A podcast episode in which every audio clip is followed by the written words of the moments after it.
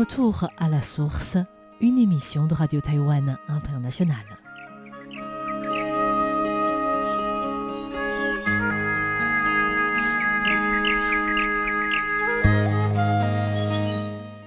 Bonjour à tous, notre émission de cette semaine est consacrée au travail d'une petite équipe de trois scientifiques qui a inventé un appareil aspirateur capable de récupérer 3 kg de déchets en mer par heure.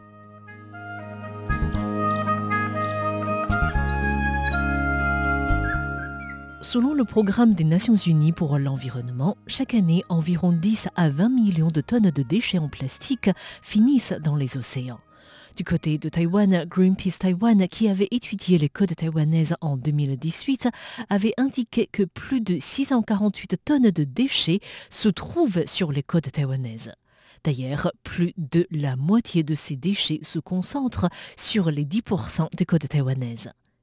Et d'après les opérations de nettoyage des plages, plus de 70% des déchets récupérés sur la côte sont relatifs à l'alimentation. Des verres en plastique, des pailles, des boîtes de repas, bref, tous les produits à usage unique. Que ce soit le gouvernement ou les associations environnementales, la campagne de la sensibilisation vise d'abord à réduire l'utilisation des produits plastiques à usage unique par chaque personne, cela en sachant que ces produits se multiplient avec l'expansion des systèmes de livraison des plats cuisinés comme Uber Eats.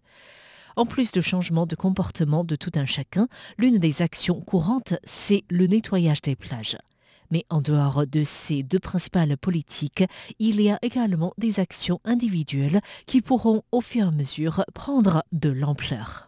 C'est le cas de l'Azur Alliance, une fondation qui compte aujourd'hui trois jeunes chercheuses spécialisées dans la recherche océanographique.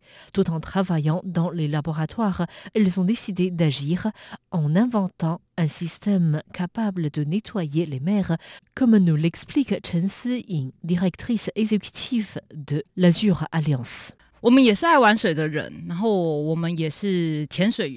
Nous sommes un groupe de jeunes qui adorent la plongée. Un jour, lorsque nous nous préparions à faire une descente pour la plongée, nous sommes passés près d'une baie et pour une raison inconnue, la baie était particulièrement sale ce jour-là. Mais lorsque nous remontions, les ordures avaient toutes disparu. Pour comprendre ce qui s'est passé, nous avons commencé à parler aux habitants du coin et nous nous sommes rendus compte que c'était une baie qui n'était jamais nettoyée. Les ordures n'étaient donc pas disparues, mais plutôt parties ailleurs. Nous avons donc eu envie de fabriquer un appareil capable de nettoyer les ordures en mer. Moi-même, j'avais participé aux activités de nettoyage des plages et c'est vraiment un travail pénible à cause de la chaleur et la quantité d'ordures.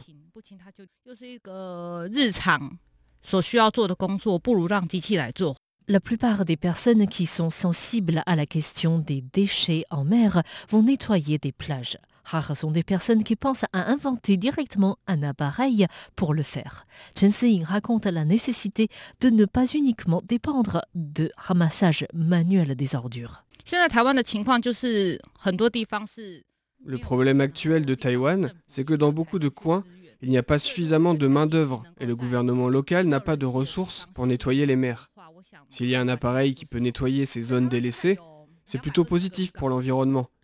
Taïwan compte environ 220 ports, dont 73 sont déjà classés comme ports à l'abandon, c'est-à-dire que le gouvernement a déjà décidé de ne plus allouer de budget pour leur maintenance.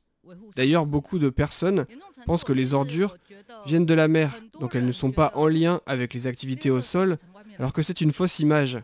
D'après nos observations, la quantité de déchets dans un port est proportionnelle au nombre de bateaux de pêche accostés, donc c'est toute la mentalité qui doit être changée. Le projet de construction d'un appareil aspirateur a été initié il y a un peu plus de trois ans. Les chercheuses avaient d'abord obtenu une bourse du programme Keep Walking pour débuter le projet. Et en ce juillet 2020, la deuxième génération de l'aspirateur a effectué son premier essai. Mais pour parvenir à cette deuxième génération de l'appareil, ces trois personnes qui travaillent toutes de manière bénévole ont dû parcourir un long chemin. Le processus pour la mise en place d'un tel appareil ne se déroulait pas comme nous l'aurions voulu. D'après ce que nous avons vu, les déchets se regroupaient toujours dans des coins précis d'une baie. Nous avons ainsi pensé au système d'aspirateur industriel qui aspire des déchets avec un tuyau. Mais le problème est que les déchets ont des tailles différentes. Il y en a de 1 cm, tout comme de 30 cm. C'est impossible d'ajuster le diamètre du tuyau. Après des tests, l'idée d'aspirateur industriel avec tuyau s'avérait un échec. Puisque nous ne pouvons pas aspirer des déchets, il faut ainsi les évacuer vers le bas, comme le système d'une chasse d'eau. Il faut créer une sorte de tourbillon pour que les déchets arrivent à un même lieu, puis les récupérer avec un grand filet. Le problème est que les déchets flottants sont parfois tellement légers que dès que le mouvement de tourbillon s'arrête, ces déchets repartent ailleurs. C'était ainsi un nouvel échec. Et à partir de ces deux échecs, il fallait repartir avec de nouvelles idées créatrices. Regrouper des déchets ne représente pas un problème majeur, c'est plutôt le fait de devoir les récupérer au sol. Nous avons dû repenser notre appareil. Notre dernier modèle de l'appareil de combat dispose d'un convoyeur à courroie. Sur ce convoyeur, les déchets sortent de l'eau et sont plus faciles à nettoyer. Les déchets arrivent directement dans des paniers. Après, il suffit de nettoyer les paniers. La mise en place d'un appareil était ainsi un processus bien long. L'appareil d'aujourd'hui fait penser à un bateau qui est de 2 mètres de long et de 3,8 mètres de large. L'appareil actuel qui pèse 500 kg est la deuxième génération.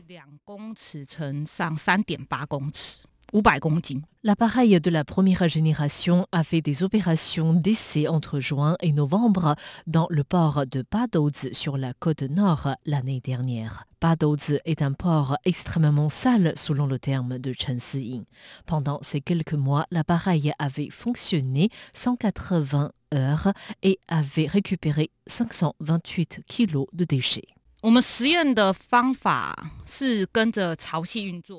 Nous avons procédé en suivant le mouvement des marées. Les déchets repartent aussi lorsque les marées descendent. Nous démarrions et arrêtions notre appareil une heure avant et après la marée haute et la marée basse. Cela signifie que l'appareil fonctionnait environ 6 heures par jour. Par la suite, nous mesurions le poids, le volume et la composition de ces déchets récupérés. Parmi les déchets, les bouteilles en plastique sont les plus nombreuses, et particulièrement en été. De manière étonnante, il y a aussi des légumes que les pêcheurs n'ont pas envie de manger. À l'issue des résultats de ces mois d'essai, l'Azur Alliance a élaboré l'appareil aspirateur de la deuxième génération en apportant des améliorations aux premiers défauts observés. Notre appareil de deuxième génération a effectué une première collecte de déchets le 11 juillet dernier. Ce modèle a été conçu en améliorant les défauts de l'appareil de première génération. En réalité, la direction des vents influence les déchets et en cas de situation où il n'y a pas de vent, les déchets sont éparpillés. Afin d'élargir des zones de travail de notre appareil, nous avons installé le système de télécommande qui peut se déplacer en mer. Il faut encore observer le travail de l'appareil, c'est-à-dire que si l'appareil risque d'empêcher les opérations des bateaux de pêche ou s'il risque de heurter contre le port, notre objectif fixé pour cet appareil est qu'il récupère 2000 kg de déchets par mois.